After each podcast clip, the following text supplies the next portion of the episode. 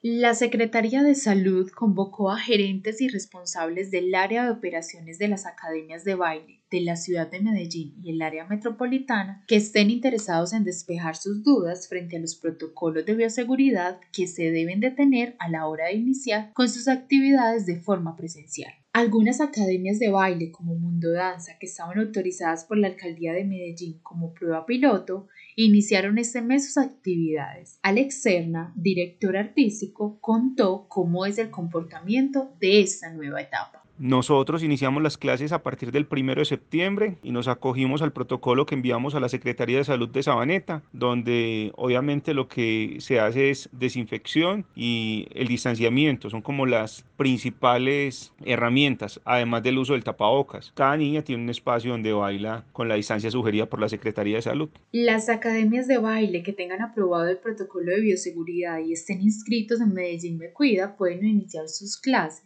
Sin embargo, no todos los padres de familia y estudiantes se acogieron al retorno de las actividades de forma presencial y siguen recibiendo su formación en modalidad virtual. Continuamos con ellas porque obviamente hay muchos estudiantes que, de alguna forma quieren prevenir cualquier situación y que, que, sienten cierto temor por volver a las clases presenciales. Y como ejemplo para los demás lugares es hacer las cosas con responsabilidad, con conciencia y saber que ahora las equivocaciones no, no tienen espacio porque estamos hablando de salud. El docente Daniel Octavo Sepúlveda de Mundo Danza manifestó cómo se siente el regreso a la presencialidad y los desafíos que ésta enfrenta.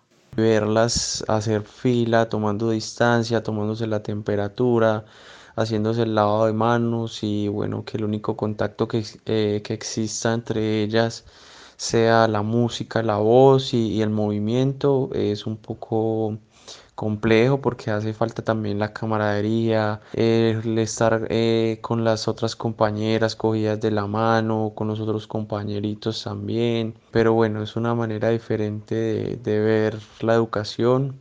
En este lugar tienen programas con niños desde los dos años de edad. Estos estudiantes entran en un programa especial ya que deben ingresar con sus padres de familia, informó para Espacio Urbano Luisa Parra.